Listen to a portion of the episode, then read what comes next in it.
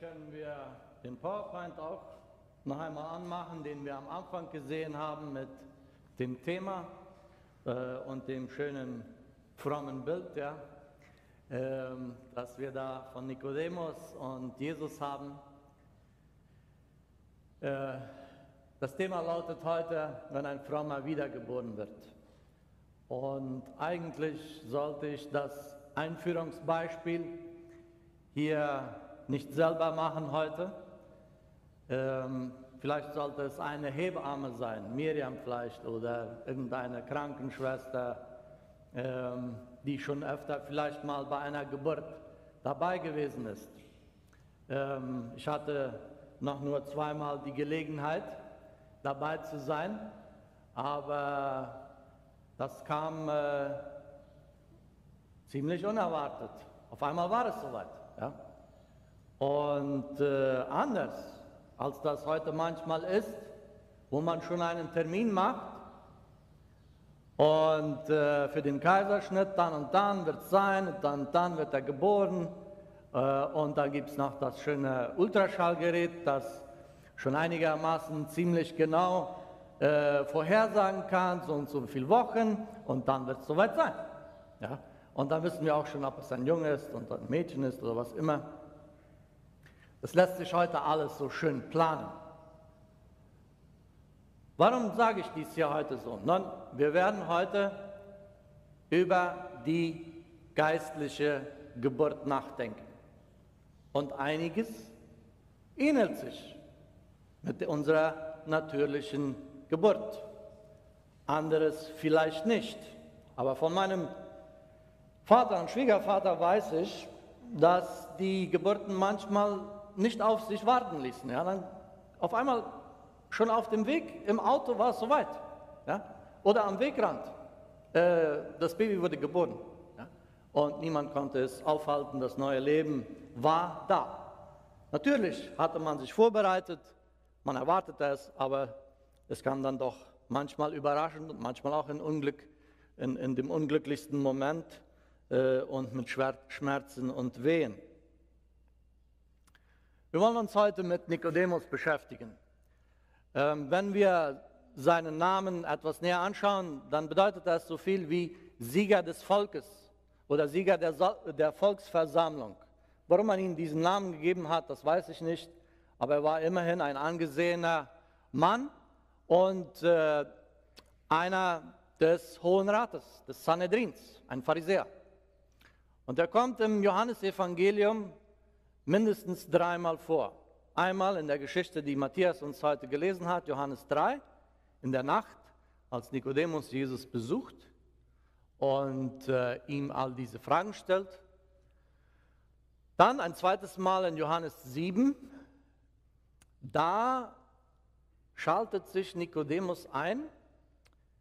Die Pharisäer haben Knechte ausgeschickt und wollen Jesus gefangen nehmen und wollen sie ihn vor, vor das hohe Gericht äh, bringen.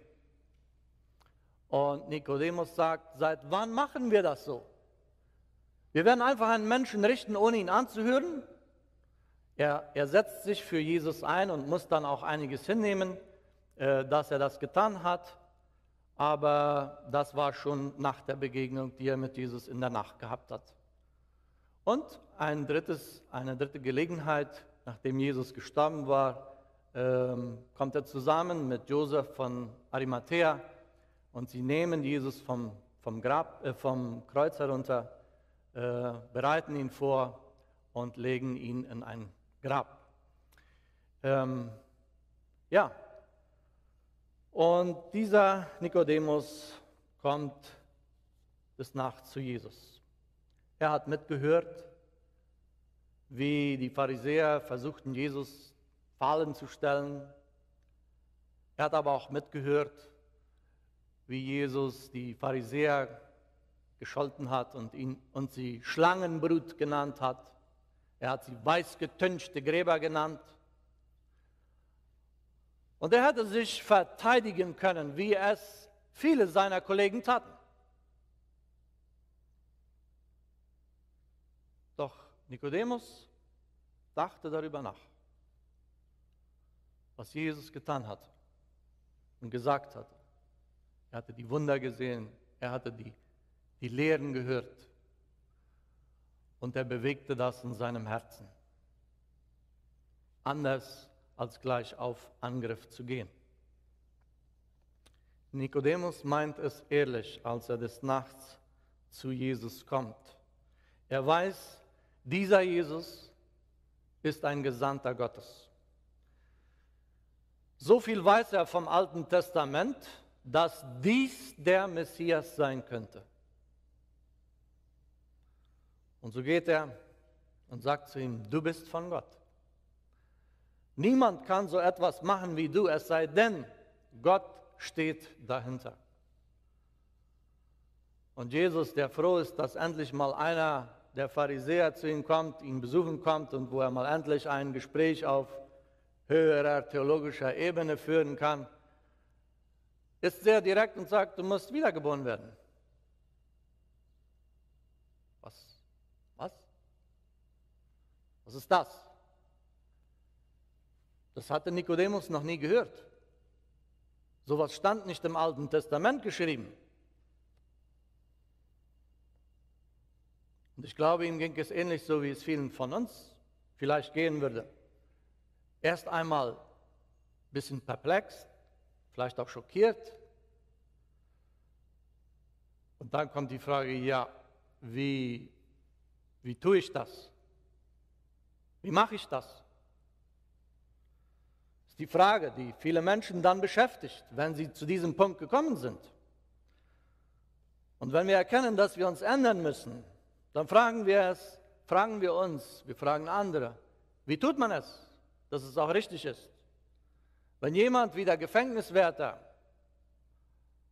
äh, der Paulus bewachen sollte, Paulus und Silas bewachen sollte, auf einmal aufgewacht wird durch das Erdbeben und die Erschütterung erlebt und sieht, was geschieht, dass Gott eingreift und er auf die Knie fällt und fragt, ja, was muss ich tun, dass ich selig werde, dann ist das eine zutiefst menschliche Frage, die wir in so einer Situation fragen können und die Nikodemus hier auch fragt.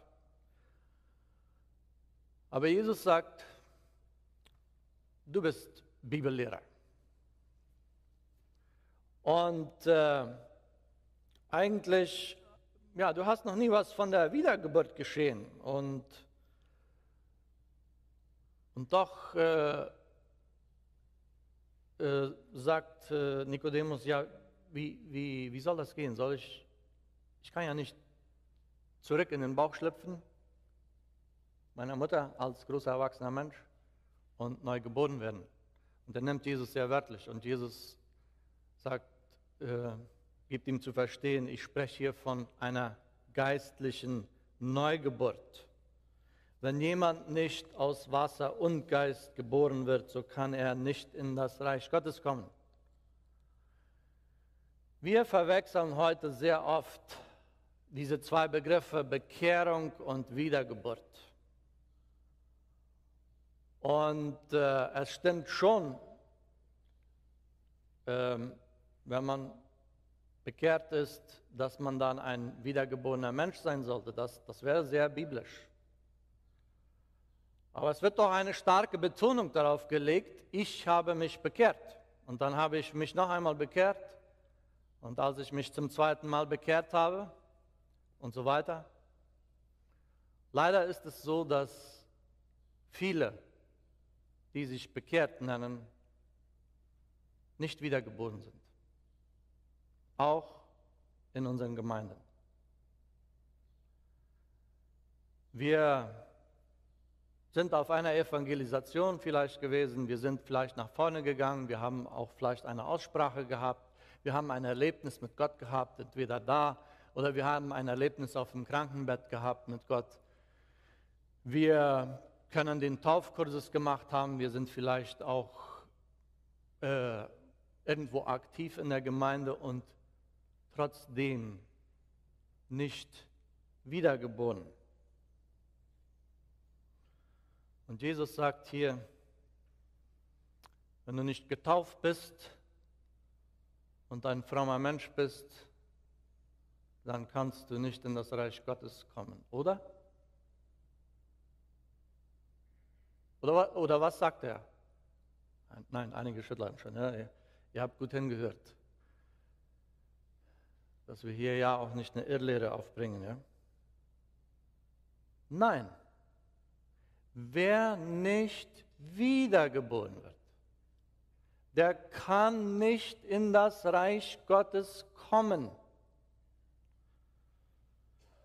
sondern, und eine Alternative bleibt nur, es bleibt die Hölle.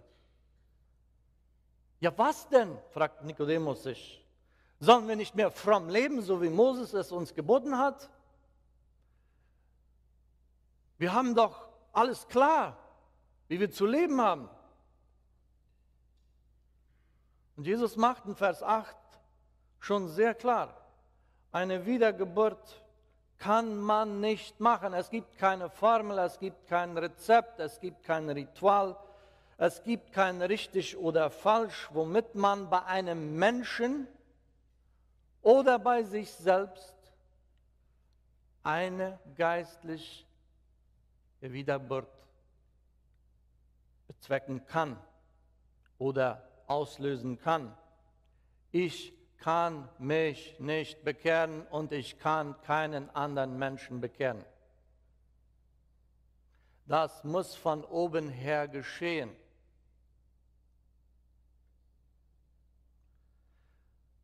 Ja, aber ich verstehe das dann nicht ganz.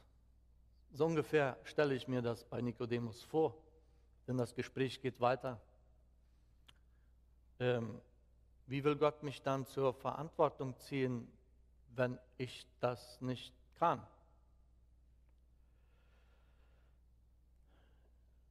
Die Wiedergeburt muss, muss, durch den Geist Gottes geschehen. Nur er kann es bewirken. Und das Neue Testament gebraucht verschiedene Ausdrücke.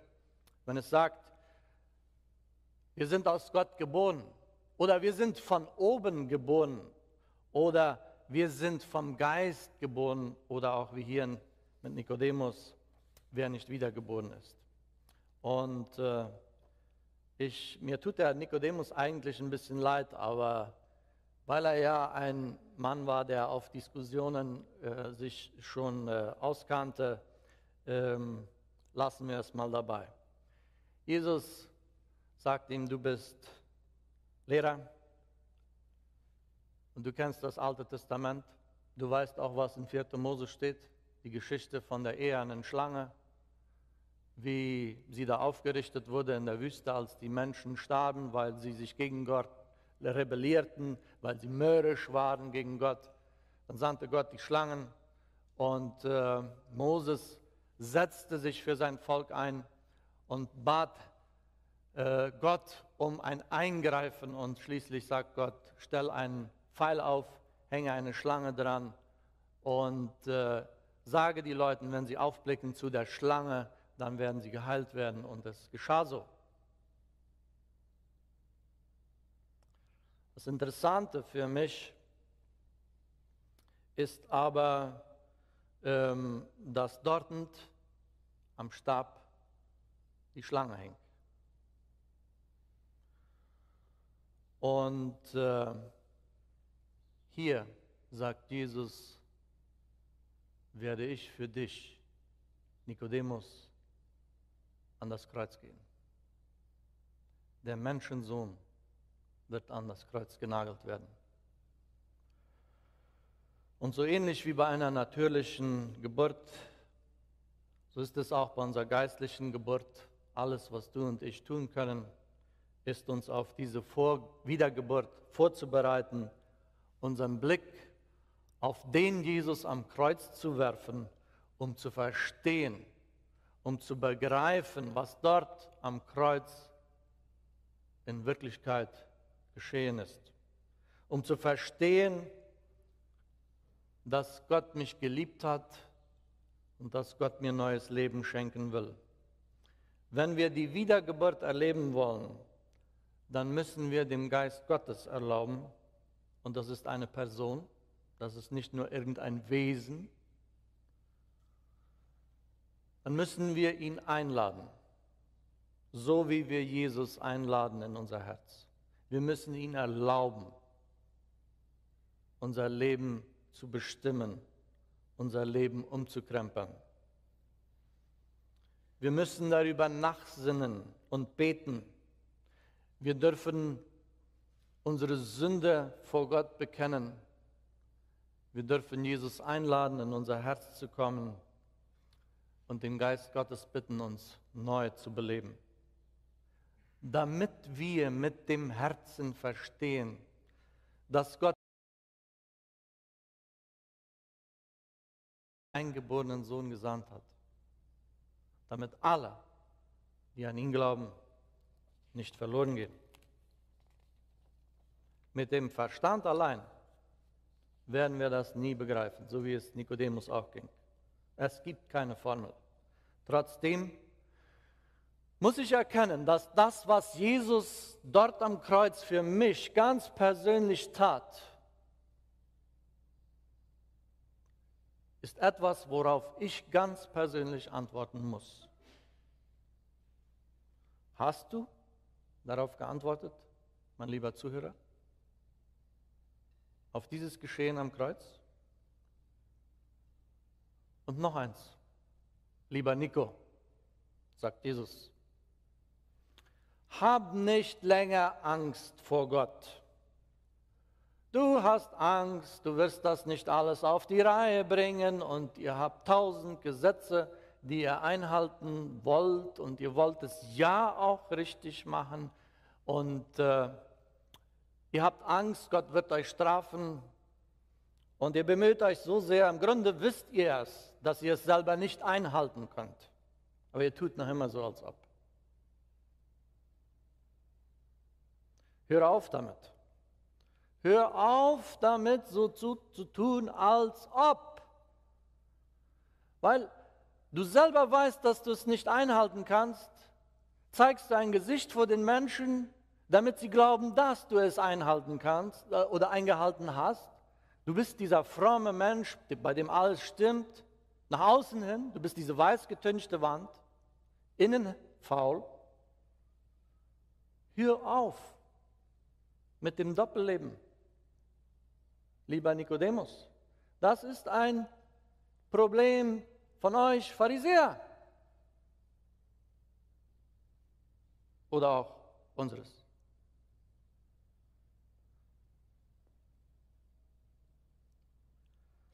Klingt das nicht irgendwie bekannt? Vielleicht gibst du dich nach außen korrekt und fromm. Du bist aktiv in der Gemeinde und Mission und machst vielleicht auch im Hauskreis mit. Aber dein Privatleben ist beherrscht von sexueller Zügellosigkeit, von Pornos, von Alkoholsucht, von totaler geistlicher Gleichgültigkeit, Partyleben. Und naja, nach außen hin halten wir es schön. Meine Oma pflegte zu sagen, nach außen hin schön, hui, nach außen hin hui, aber nach drinnen pfui. Die Alten kennen es. Du tust so, als wenn du fromm bist und drinnen ist es kaputt. Gib's zu. Gestehe es ein.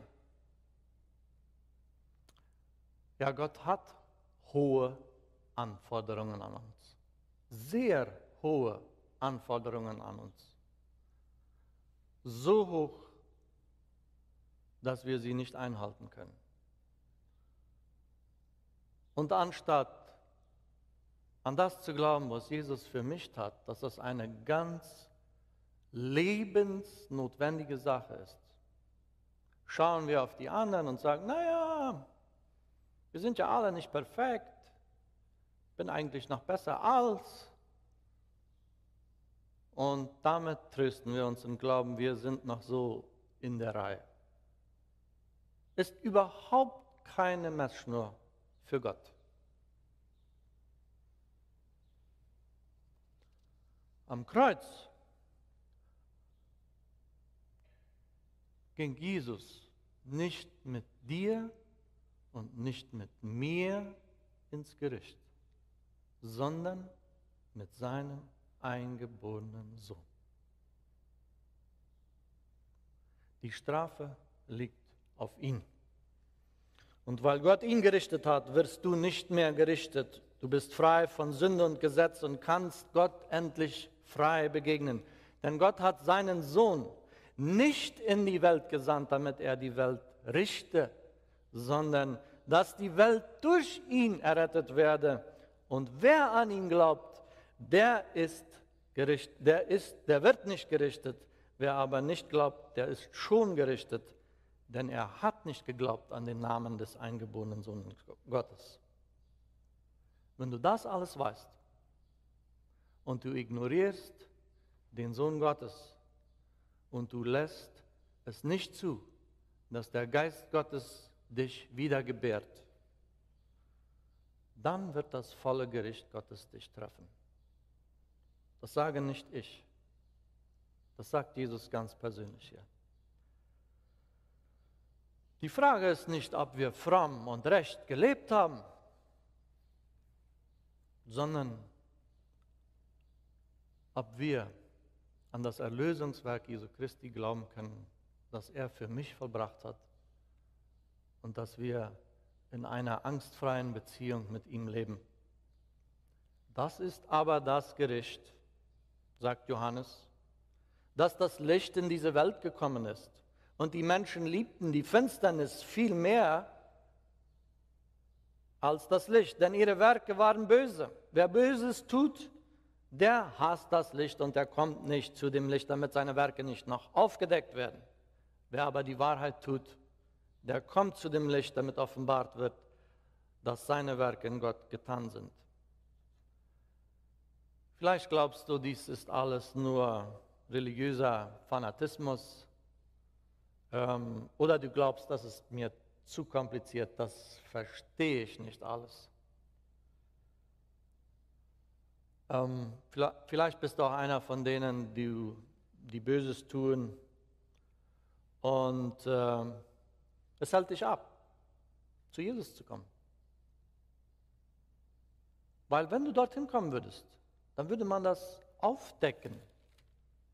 Jesus würde aufdecken, der Geist Gottes würde aufdecken und das würde mir nicht gefallen, was ich sehen würde. Diese weiß getünchte Wand würde auf einmal nicht mehr so weiß aussehen. Und ich würde mir gestehen müssen, ich bin ein gebrochener, kaputter Mensch.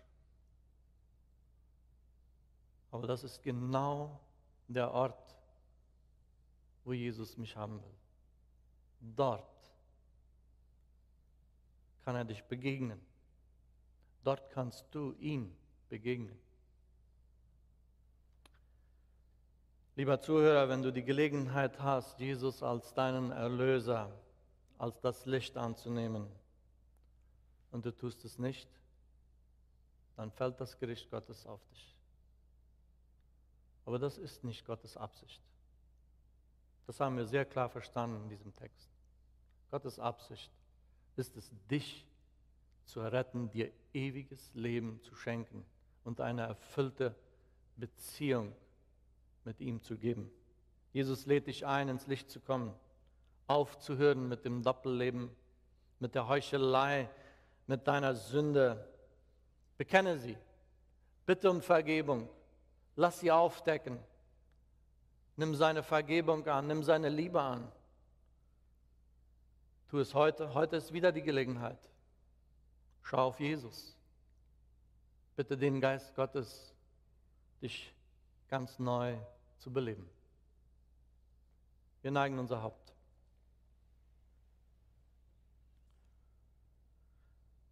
Herr Jesus Christus, wir sagen dir von Herzen Dank, dass du nicht in diese Welt gekommen bist, die Welt zu richten, sondern dass du in diese Welt gekommen bist, um uns zu retten.